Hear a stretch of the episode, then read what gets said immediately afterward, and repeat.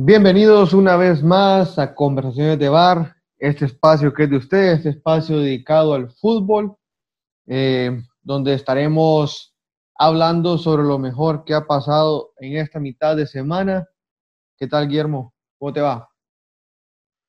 Hola, Aaron, ¿cómo estás? Eh, un saludo a todos, gracias por acompañarnos en un podcast más. Eh, bien, Aaron, si querés, arrancamos con, con la liga especialmente con el líder, del Atlético Madrid, que pues le ganó 2 a 0 a la, a la Real Sociedad con goles de Mario Hermoso al 49 y Marco Llorente al 74.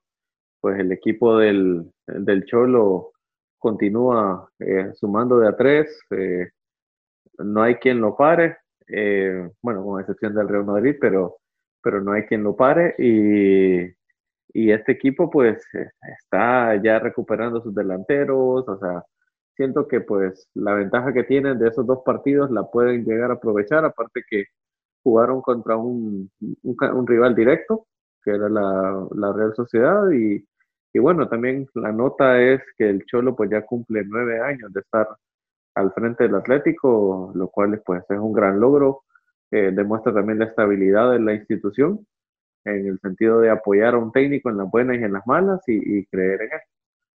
Pero contanos, Aaron, cómo viste el partido. Pues bueno, Guillermo, la verdad que hay que, hay que decir que, que antes de hablar del partido, hay que decir que el Atlético de Madrid acumula su décima victoria de liga y, y con mencionadas, pues se coloca en lo más alto y, y con la ventaja de, de partidos. Eh, la verdad que, el Atlético fue claramente superior que Real Sociedad. Eh, como lo mencionaba eh, ahorita su, su, técnico, donde el, el, Madrid, Atlético Madrid, te, encaja un gol y, cuesta mucho quererle eh, revertir eso por la, consistencia y, que tienen en defensa, ¿verdad? y bueno, como lo mencionabas del Cholo, el otro dato que tenemos es que Cholo pues acumula ya 300 victorias, que eso creo que no, no, llega a cualquier técnico, ¿vieron? No, correcto, es un, es, un gran, es un gran logro de parte del Cholo y pues eh, es algo que hay que, aplaudirle. Así es, y, bueno, creo que esta victoria del Cholo eh, en esta fecha fue una victoria muy importante, ya que Real Sociedad es uno de los eh, rivales directos en la lucha por el, por el título. ¿verdad? Eh, este 2 a 0, pues, eh, viene a afianzar al Atlético en esa primera posición. Y bueno, esperemos de que, que en estos partidos que le hacen falta, pues logre despegarse de un Madrid que también continúe en el acecho, ya que también sumó de a tres, ganando el partido al, Granada, donde hay que decir de que el Real Madrid en este primer tiempo fueron dominados eh, por una buena presión que mostró el, Granada en el primer tiempo, pero ya en el segundo, pues como que se fueron un poco desinflando, fueron eh, dejando de tener esa presión tan intensa que estaban teniendo a un Madrid, y bueno, el Madrid aprovechó y las pocas buenas que tuvo, pues eh, las metió y sumó los tres puntos continúa en la pelea con el Atlético de Madrid, donde igualan en puntaje, pero la diferencia es eh, en los goles y bueno, y la ventaja que tiene Atlético en los partidos que le hacen falta por disputar, donde yo creería de que van a tener que aprovecharlos el Cholo para despegarse de, del Real Madrid. otra, hablando. Sí, Perdón, otra cosa, que, que, quería aquí recalcar en este partido del Real Madrid es que, bueno, unos días atrás vos estabas mencionando acerca de la mano de, de, de, Ramos que, que, que, para vos eh, fue mano, ¿verdad? Y que el VAR y yo, pues, yo también pensé igual que el VAR, que no, para mí no había mano, pues. Pero en este partido contra el Granada, eh, volvió a subir otro, otra situación, otro escenario polémico, donde el VAR, pues, no consideró o no vio el agarrón de Casimiro a, a, a Ángel Herrera dentro del área al final del primer tiempo que de haberse el, penal eh, pitado y el Granada haberlo ejecutado de manera correcta, pienso yo que, la historia en este partido pues hubiese sido diferente. La realidad es que el Madrid ganó. Eh, al final del, segundo tiempo eh, volvió a meter gol Benzema y bueno, el Madrid sumó, como mencionábamos, los 32 puntos y, y, hay que decir que tiene un partido menos. Sí, tiene un partido menos y dos, eh, a diferencia, el, el Athletic tiene dos menos que ellos.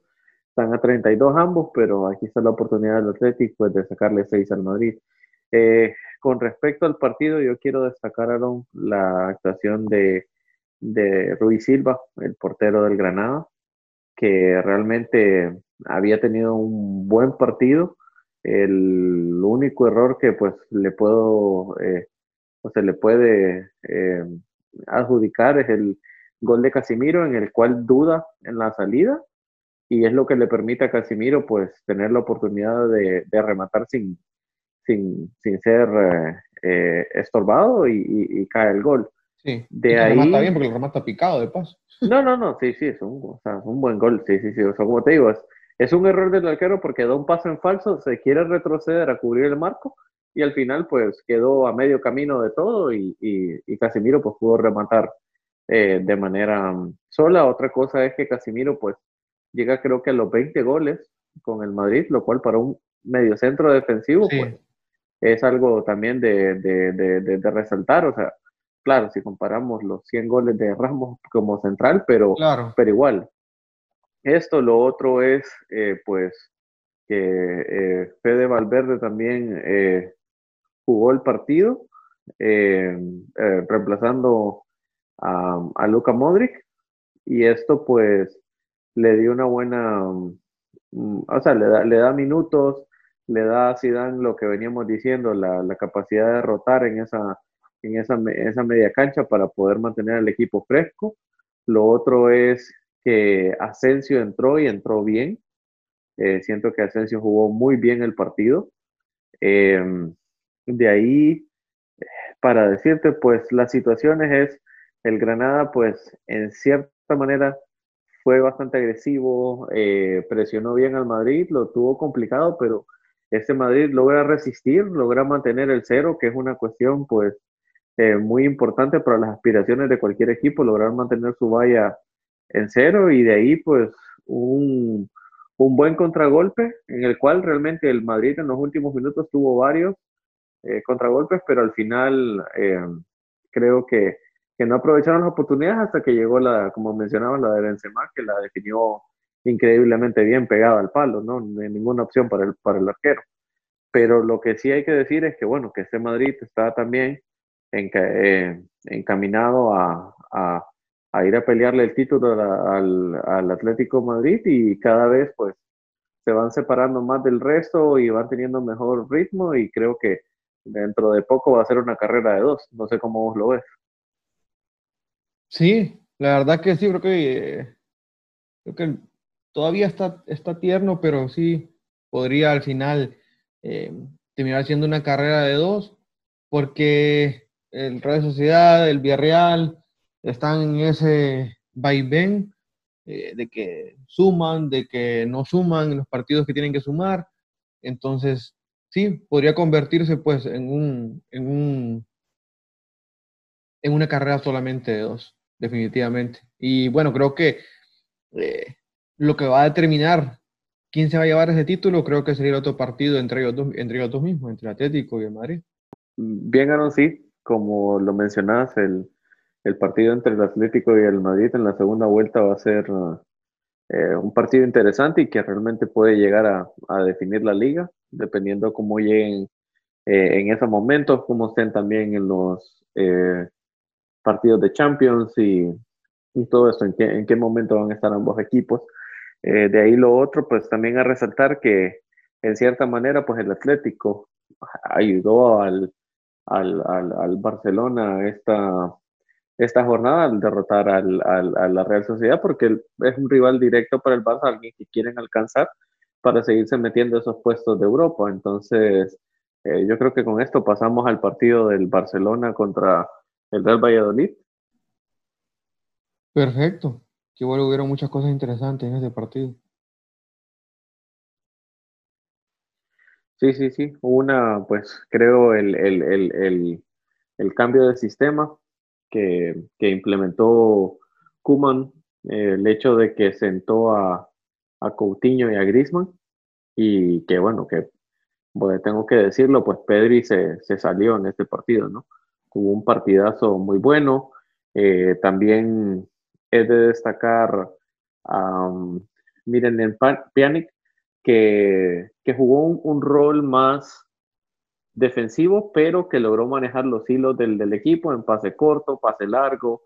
Eh, también la solidez que le dieron los tres centrales al, al equipo, porque cerraron el carril del centro, que es por donde el Barcelona estaba sufriendo mucho los contragolpes, eh, por, por, lo mismo que los laterales se adelantaban y que no tenían ese repliegue como antes, ¿no? Eh, creo que esos tres centrales le dieron, le dieron eso, le dieron esa amplitud, ese, esa manera de encerrar al, al, al otro equipo. Y, y, también, como te digo, la, la sociedad pues que, que se dio en, en, ese, en, ese, en ese medio campo entre entre Messi y Pedri, eh, eh, como habías mencionado vos también en otros podcasts, pues eh, lo hizo muy bien a pesar de que, o sea, es, es, es un jugador que está, está, más de titular por el, por el ímpetu y las ganas que pone que por la calidad que tiene. Sí, la verdad que, bueno, yo igual quisiera comenzar hablando eh, sobre la, la notable mejoría eh, que mostró el Barcelona en, el funcionamiento, pues en esta formación podría decirle experimental, que era un 3-4-1-2. Eh, bueno, ya sabemos de que venía jugando eh, tercamente en un 4-3-3, que no le había dado mucho resultado, o bueno, o el esperado. Creo que el equipo contra el que jugaron también le permitió a Kuman esto, de, hacer este, este pequeño experimento, eh, y bueno, lo que me ha llamado a mí la atención, Guillermo, es, y que en otros partidos también ha venido sucediendo, es esa conexión o ese entendimiento que se, se está forjando entre Pedri y, y, Leonel.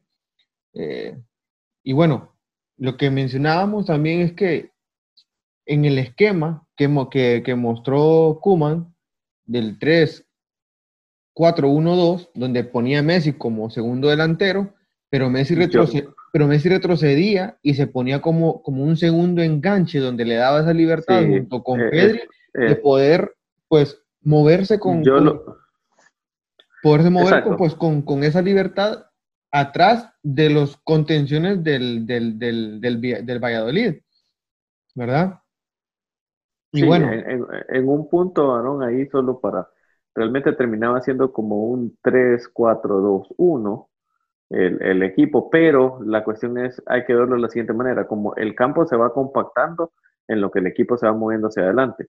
Y en un punto tenías en realidad cinco adelante, que eran los dos laterales, eh, Messi, Pedri y, y y llegaba De Jong por fuera. Entonces a veces lo que pasaba es que intercambiaban posiciones eh, Pedri y Messi y acompañaban a De Jong y de esa manera pues compactaban más el campo, podían recuperar más alto y lograban eh, tener esas largas posesiones y, y, toda esa presión. Entonces yo creo que, que para mí el experimento a Kuman le funcionó, como decís, para mí el equipo mejoró mucho con, con esta formación, tuvo más equilibrio. Eh, vamos a ver qué es lo que pasa. Bueno, eh, vos, pudiste ver, eh, vos pudiste ver en ese partido que, que, que Lionel no tuvo que retroceder tanto por el balón para empezar a generar juego, como lo, lo pudimos ver en el partido contra el Valencia, cuando se, se, usó el 4-3-3 que ha venido usando Kuma, ¿verdad? Y pudimos ver también en este partido contra el Valladolid, donde el juego en ambas bandas fue más parejo, más equilibrado. Y no fue como lo mencionabas vos en episodios pasados, que se, se miraba una clara tendencia de atacar solo por la banda izquierda, ¿verdad? Porque en la banda que estaba Leonel, pues era la que menos se transcurría, porque él siempre se venía corriendo hacia el centro, que fue prácticamente la posición en la que jugó ahorita contra el Valladolid. Y bueno, el dato que, que, que, tengo en este partido de Leonel, eh, donde hay que decir que, el hombre destacó, eh, obtuvo 133 toques obteniendo un 90% de, de, efectividad en sus pases. Además, hay que decir de que él participó en los tres goles, un centro a la cabeza al inglés, un pase a Des que, rompió las líneas, y bueno, que también el centro de, de a, a fue, fenomenal, y que Bradway hizo su función, que es centro delantero, ¿verdad? Y, y el, y bueno, y el gol de, de Lionel. a la camiseta. Sí, bueno, y, el gol después de Lionel con pase de, de Pedri, que esto significó además de que Messi se convirtiera en el jugador con más goles para un mismo club, batiendo el récord de, de nada más y nada menos que el de Pelé, que logró pues 643 goles. Eh, y bueno, como, como te lo mencionaba, a mí lo que me ha gustado del partido o lo que eh, pude apreciar es que en esta, en esta formación, donde estaban los cuatro en el medio, eh, cuando el equipo de tocaba defender, pasaban a un 5-3-2. Entonces por eso se, se, miraba mejor, porque los que estaban inicialmente como tres, pues se volvían tres centrales. Y, quedaba, y quedaban en el, en el medio nada más Pjanic y, De Jong, que sí, para mí ha sido el mejor partido de Pjanic desde que ha llegado al Barcelona. Sí, sí, es el mejor partido. No, y no solo eso, sino que también Messi en ciertas ocasiones también bajaba, a, se replegaba, se sacrificaba por el equipo y habían menos espacios entre los, entre los el carril central, como lo, como lo estábamos mencionando, y básicamente lo único que le dejaba era el espacio en los laterales para poder atacar al Valladolid, lo cual le limitaba bastante el espacio y las opciones de, de, gol, que básicamente eran limitadas a centros y situaciones así. y en la que el Valladolid sí tuvo, pues Ter Stegen la logró sacar. Así es. Sí, porque la verdad que, que quien defensivamente se vio sólido el equipo, se vio muy bien. Y bueno, en, en, en rueda de prensa, Kuman eh, le gustó el funcionamiento del equipo, porque sí le gustó, eh, sí creo que les, llamó la atención eh, al final del partido porque él vio de que empezaron a perder mucho la pelota y empezaron a ceder un poquito más, y, pero también recalcó de que no sabría o no quiere asegurar si va a seguir utilizando la misma formación que usó contra Valladolid. Así que bueno, posiblemente siga con la terquedad del 4-3-3. bueno, no es el, él, no juega 4-3-3, Aaron. Él juega 4-2-3-1. Esa es la formación de Kuma. No es 4-3-3. Entonces, porque los, los, los, los, dos pivotes están más atrasados en esa formación y ahí es donde está desequilibrado el equipo. Eh, porque los jugadores no, no se entienden en esa, en esa formación. El, una cosa que te, bueno, si él continúa con esta formación, el, el 3-4-2-1, eh, por así decirlo, o, o 1 o 1-2, eh, como, como lo querrás ver, el, yo siento que los que van a ser los grandes huérfanos de, de esta, en esta formación, pues van a ser Busquets, Coutinho y Griezmann. Que Griezmann también es el que puede llegar a entrar en la, en la rotación, pues, funcionando de nueve, pero lo hemos visto y no.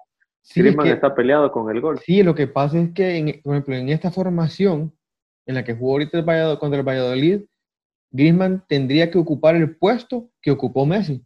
Así de sencillo como eso, porque en el Atlético de Madrid jugaba similar, porque él se hacía para atrás y él tenía esa libertad de servir como enganche, de meterse al área, meter gol, entonces, esa función es la que, está, la que ocupó Messi contra el Valladolid y es la que debería y, desea él ocupar. Pero, pero son 644 goles que, que lo avalan a Messi que pues él no tiene. Por eso, lo, lo otro es, por eso he sentido yo de que tanto Grisman como Coutinho son una repetición a lo que ya tenemos de Messi. O sea, no, y Messi es, como quien dice, el el, la calidad más alta para esa posición. Entonces realmente estos dos jugadores están repetidos y tienen que salir del, del plantel porque no encuentran un hueco. Habría y que ver cómo que funciona Coutinho como enganche también. Ah, habría que ver. porque posiblemente podría entrar ahí como con Pedri, pero hay un tema con Coutinho que no sé si has leído el, el dato de que si Coutinho juega, dependiendo eh, si cuentan los minutos del Valladolid eh, como partido, eh, si Coutinho hace nueve partidos más, el Barcelona le tendrá que pagar a Liverpool 20 millones de euros más. Por lo que yo creo que Coutinho, así como están las cuestiones del Barcelona, pues es un serio candidato a salir ahorita en enero. Sí, muy probablemente. sí. Sí, sí, sí, yo lo veo claro ahí esa, esa salida, pues. Y de ahí, pues bueno, habrá que ver eh, ya en los, en los próximos, eh, en el próximo mes, ya una vez que estén las, las elecciones, qué es lo que va a estar pasando. Sí, una cosa que quisiera yo destacar acerca de la rueda de prensa que tuvo Kuman posterior al partido, donde le hicieron mención o le preguntaron, mejor dicho, acerca de lo que hemos venido hablando de la asociación entre Messi y Pedri, donde él dijo, los buenos jugadores se entienden. Y la verdad que Pedri eh, nos ha venido a deslumbrar. Eh, un, chico de, tan solo 18 años, Guillermo, donde eh, pasó del Cádiz, un equipo donde él era el driblador, pasó a un Barcelona donde tuvo que aprender a asociarse, a tocar más, y, la verdad que él entiende el juego, eh, sabe ocupar los espacios, cuándo debe retroceder, cuándo presentarse como apoyo, cuándo desmarcarse. Así que el Barcelona, si es inteligente y sabe trabajarlo, podrían tener una joyita en casa. Sí, sí, y recordar que, bueno, el Bayern lo quería, se lo quería pedir a préstamo con opción de compra al Barcelona, pero por suerte el Barcelona pues no lo, no lo dejó ir. Bueno, esperemos de que, de que el Barcelona sea inteligente y pueda pues eh, trabajar bien al, al, jugador y, y que, que, les dé muchas alegrías como, como le ha dado muchos jugadores más en, este club. Y bueno, pasemos al calcio. Si hay que mencionarle a la gente de que este, eh, a mitad de semana no hubo Premier, estuvieron jugando la Carabao Cup. Eh, va, va, a haber Premier hasta fin de semana y vamos a mencionar al final del, del, episodio qué partidos son los que, los que se vienen. Y también hay que decirles que fin de semana solo va a haber premio, ya que no hay partidos de liga de, ni tampoco en el calcio, sino que hasta mitad de semana de la que próxima semana que viene. Y la Bundesliga pues está pausada hasta, hasta el próximo año. Así es, así que bueno, comenzamos con, con el partido de, de Juventus versus Fiorentina, Guillermo, donde, bueno, la Juventus, eh, una derrota ante la Fiore en casa, una, una Juventus sin ideas, eh, con muchas eh, faltas de concentración. Y bueno, la verdad que la Juventus sigue sin convencer. es una realidad. Pirlo mostró su, su, su molestia de este partido en la rueda de prensa, donde dijo y cito textualmente, entramos con la actitud equivocada y cuando sales a la cancha así, vas en contra de malas cifras. Luego nos quedamos 10 y en ese punto se hizo difícil la recuperación. A veces sucede que no estamos al 100%, pero en la segunda mitad entramos con la mentalidad adecuada. Dijo también eh, que quizás fue por pensar que era el último partido antes de Navidad y que a algunos de sus jugadores se les dio por pensar más en vacaciones Fuimos displicentes, poco enfocados y la derrota fue inevitable. Así que yo creo que fue una llamada de atención muy duro y en público, ¿verdad? Eh, y bueno, quisiera, quisiera saber cómo lo hizo en, el camerino.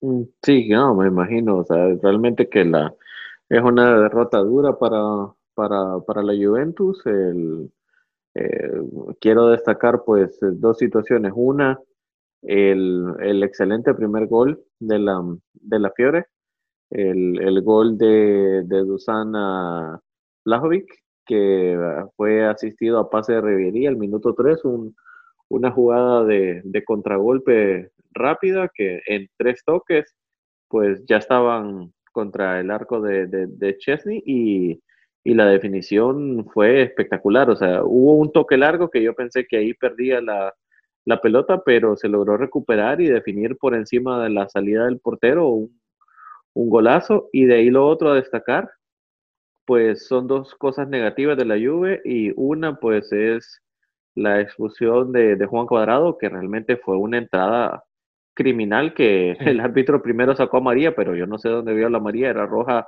directa y dos días de cárcel, eh, porque realmente que fue una barrida que, bueno. y al minuto 18. Sí, o sea, fue una barrida o sea, criminal para mí de, que tiene que ir a la, fiscalía a, presentarse. Eh, y iban 1 a 0 abajo, así que todo eso fue costa arriba. Sí, exacto, lo, lo que Pirlo decía, pues eso les puso cuesta arriba. Ya con la expulsión, la Fiorentina se le fue encima, los presionó, no los dejaba salir, los tenía ahogados. Riverí jugó un partidazo como en sus buenos tiempos.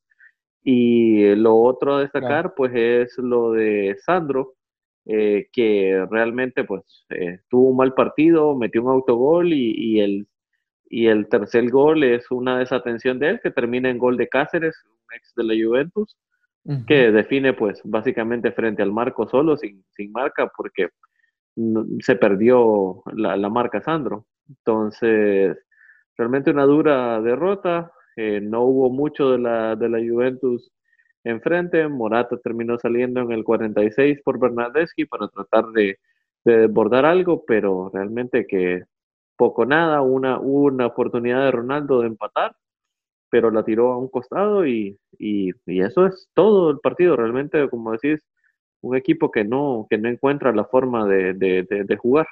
Sí, y, creo que lo que más duele para Pirlo es que el equipo de Prandelli venía con una racha de nueve partidos sin conocer la victoria, ¿verdad? Y, vienen a, a, ganarles a la Juve en casa, que ya tiempos no perdían por una cantidad así.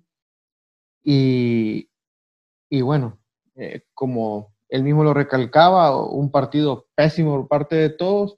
Y, y, bueno, creo que lo que hay que destacar, Guillermo, y creo que es lo único que tiene ahorita la Juventus por destacar, es que el, año 2020 eh, oficialmente culminó para Cristiano Ronaldo, donde metió 44 goles en 45 partidos, donde hay que decir que fue mm, el máximo goleador de las cinco ligas europeas y el segundo goleador mundial contando todas las competiciones, competiciones perdón, atrás de Lewandowski. Hay que decir que por décima vez en los últimos 11 años superó los 40 goles. Y hay que recordar también de que Cristiano Ronaldo estuvo en octubre 21 días aislados por COVID, sin entrenar con, sus compañeros. Y bueno, volvió y hizo 13 goles en 12 partidos para cerrar el año así. La verdad que, como lo, lo destacamos en los episodios anteriores, es una máquina. Sí, sí, es un crack. Eh, si pues, te parece, pasamos al, rápidamente por el partido del del Inter que se puso primero y creyó que se iba a quedar ahí. Sí. Sí. Al Inter, pues, al parecer no hay, no hay nadie quien lo pare, al menos en la Serie A. La, al parecer la eliminación de la Champions League le ha asentado bien a los de Conte, eh, ya que derrotando al Elas Verona 1 a 2 de visita, pues ahora encadenan si no me equivoco, siete triunfos consecutivos en la liga. Y bueno, creo que podrían cerrar, bueno, creyeron, mejor dicho, que pudieron haber cerrado el año 2020 como primeros, pero ya vamos a hablar de eso. Sí, sí, sí. Bueno, sí, el Inter realmente que está imparable en la liga italiana, como lo mencionas, pero lo sacas al resto de Europa y no agarran señal. Entonces, lo bueno es que ya no tienen más competencia europea por el año para, para no seguir teniendo problemas y con el equipo que tienen, realmente si no compiten por, por ganar el calcio, pues realmente que están en un, en un serio problema y, y, tras la decepción de la, eh, de la Champions, pues están obligados a, ir a pelear el, el, el, título de la Serie A. Em, de ahí pues el partido, pues partido duro como, como son en la, en la, en la, Serie A de visita, en el cual pues ganaron 2-1 con goles de Lautaro Martínez y de Skirniak. Y el gol del Gelas Verona fue de Iván Ilic. al 63, el de Lautaro, perdón que no lo mencioné, al 52 y el de Milan que al 69, con el cual pues sellaron el triunfo. Y que hay que decir, Guillermo, y que hay que decir, Guillermo, que, que, que había cometido un error en el empate de, de las Veronas y bueno, se quitó esa espinita con el, con el gol para darle el triunfo al, Inter. Eh, y ahora, pues sin mucho preámbulo, pues pasemos al partido de la, de la jornada en el calcio, en donde se encontraron el Milan y la Lazio, en donde el, el Milan pues se colocó eh, rápidamente 2 a 0 al, al minuto 17 con gol de Revic al 10 y de Calanoglu de penal al 17, eh, el cual para mí el penal, eh, yo no sé qué vio el bar, no sé qué vio el árbitro, pero para mí no fue mano, o sea, para mí fue pecho, cara y, y, no más, pero al final eh, terminaron pitando el penal, el cual pues eh, cobró muy bien, un, toque esquinado y, y, lo cambió por gol. Luego también hubo un penal a favor de la, de la Lazio, que lo falló inmóvil, pero en el rebote, pues Luis Alberto logró cabecear y empatar. Otra situación que para mí no fue penal fue una, va el, el jugador del Milan eh, a pelear el, el, al primer palo, toca levemente en el tobillo al, al, al jugador de la, de la Lazio y y por eso que creo que fue Joaquín Correa, no estoy seguro, creo que sí fue Joaquín Correa. Y, ya con esto, pues, eh, la revisaron en el bar y pitaron el penal, lo cual a mí, pues, todo contacto para mí, Aaron, no sé cómo vos lo, lo, ves, pero todo contacto no necesariamente es penal. Y eso es lo que siento que a veces con el bar, que por muy leve o mínimo que sea el contacto, ya están pitando un penal y, y eso pues le viene a quitar un poco al, al fútbol de, de, espectáculo. Pero bueno, para solo para cerrar el resumen rápidamente, después del gol de Luis Alberto, ya en el segundo tiempo, eh, empató Ciro Inmóvil a pase de, de Milankovic Savic, un golazo, o sea, un pase bombeado y, y la definición espectacular a primer toque de, de Ciro Inmóvil que dejó sin opciones a Donnarumma. Y de ahí, pues, el, e, este, este Milan que no, que, que no, que no sabe rendirse. En el minuto 93 dieron tres minutos de agregado, faltando 10, 15 segundos para que terminara, centro de, de Kalanoglu y, gol de Teo Hernández de cabeza, el cual pues les dio el gane y, los mantiene en el primer lugar a un punto del, del Inter. Y la verdad que fue un partido muy bueno, fue un partido de ida y vuelta donde hay que decir de que el primer tiempo fue total del Milan y el segundo fue de Lazio, un Lazio que, estuvo presionando, presionando, presionando, donde tuvo que, que Donnarumma hacer varias intervenciones, eh, donde creo que los pudieron haber empatado mucho antes, pero bueno, no lograron sellar el, el buen momento del Lazio. Y bueno, como mencionaba, ya al final del partido, en el último suspiro, eh, apareció nuevamente vistiéndose como héroe Teo Hernández para darle pues el, el, partido y los tres puntos al, equipo de Stefano Pioli, que, se van este 2020 como líderes indiscutibles del calcio con 34 unidades. Eh, y hay que mencionar que siguen sumando eh, la cantidad de partidos invictos en liga, ya ahora suman 27 partidos, así que y sin Slatan. Ahorita siguen sin Slatan y esperemos el próximo año que arranque la liga, eh, que el Milan continúe con esta racha y, bueno, me, parece y me, como te mencionaba en los últimos episodios atrás, la verdad que este Milan eh, inspira, dan, dan eh, buenas señales de que quieren recobrar otra vez su grandeza. Y bueno, y para cerrar, Guillermo, yo creo que podríamos darle a, la gente lo que es el calendario para este fin de semana. No sé si gustarías eh, comenzar vos.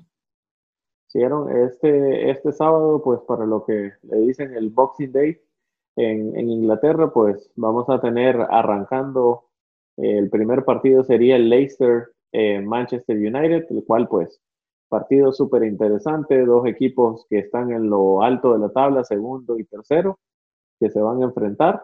Eh, realmente un partido muy, muy bonito, que, que, pues lo vamos a poder disfrutar el, el, este sábado. De ahí el siguiente partido sería el Arsenal-Chelsea, que, que sería, podría ser el, ya el, el, último, el, el, último clavo en el ataúd de Arteta si los de Lampard eh, logran ganar. Hay que destacar que pues Timo, Timo Werner ha estado en una sequía y veremos si la logra romper contra, contra el Aaron, pues y ahí solo quedarían ya mencionar los partidos interesantes del día domingo para la Premier. Sí, la verdad que para el día domingo va a ser un poquito más tranquilo, ya que el, juega el Liverpool contra el, contra el West Bromwich, que es un partido pues, más accesible para el equipo de club. Eh, sí, va a ser diferente para el equipo de, José Mourinho, donde se enfrenta a los de Nuno contra el Wolves, eh, que me parece que va a ser un partido muy interesante, muy disputado. Y bueno, que los de Mourinho pues tienen que sumar de a tres, sí o sí, si quieren continuar en la pelea por la Premier League. ¿verdad? Porque en la Premier no puedes ceder puntos en muchas jornadas consecutivas, sino ya sabemos de que te puede perjudicar y, bueno, puedes quedar fuera del, de combate, ¿no? Sí, exacto, ya quedarían concentrándose nada más en, los puestos europeos, porque es una liga tan competitiva, tan apretada y bueno, al, eh, y aparte que continúa el, el, tema de que por tercera vez eh, rechazaron ampliar los cambios a 5, porque los equipos, 10 eh, de los equipos pequeños eh, votaron en contra, 4 abstuvieron y los otros 6, que eran los 6 grandes, pues votaron a favor y, no fue a ningún lado. Así que no, no tuvo, no, tu, no tienen la oportunidad y lo cual va a hacer los partidos aún más interesantes para el regreso después de las, eh, de, ya en enero.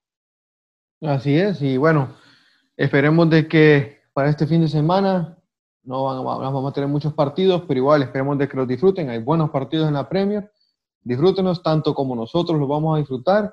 Y para recordarles siempre que nos sigan en nuestras páginas, en nuestras redes sociales, en Facebook como Conversaciones de Bar, en Instagram como Conversaciones de Bar y en Twitter como Conver de Bar. Y bueno, agradecerles por eh, escucharnos una vez más y Guillermo, no sé si tienes algo más que agregar. Yo solo agradecer que nos, eh, por, por, escucharnos una vez más, desearles una feliz Navidad y, y bueno, que sigan disfrutando del fútbol. Chao.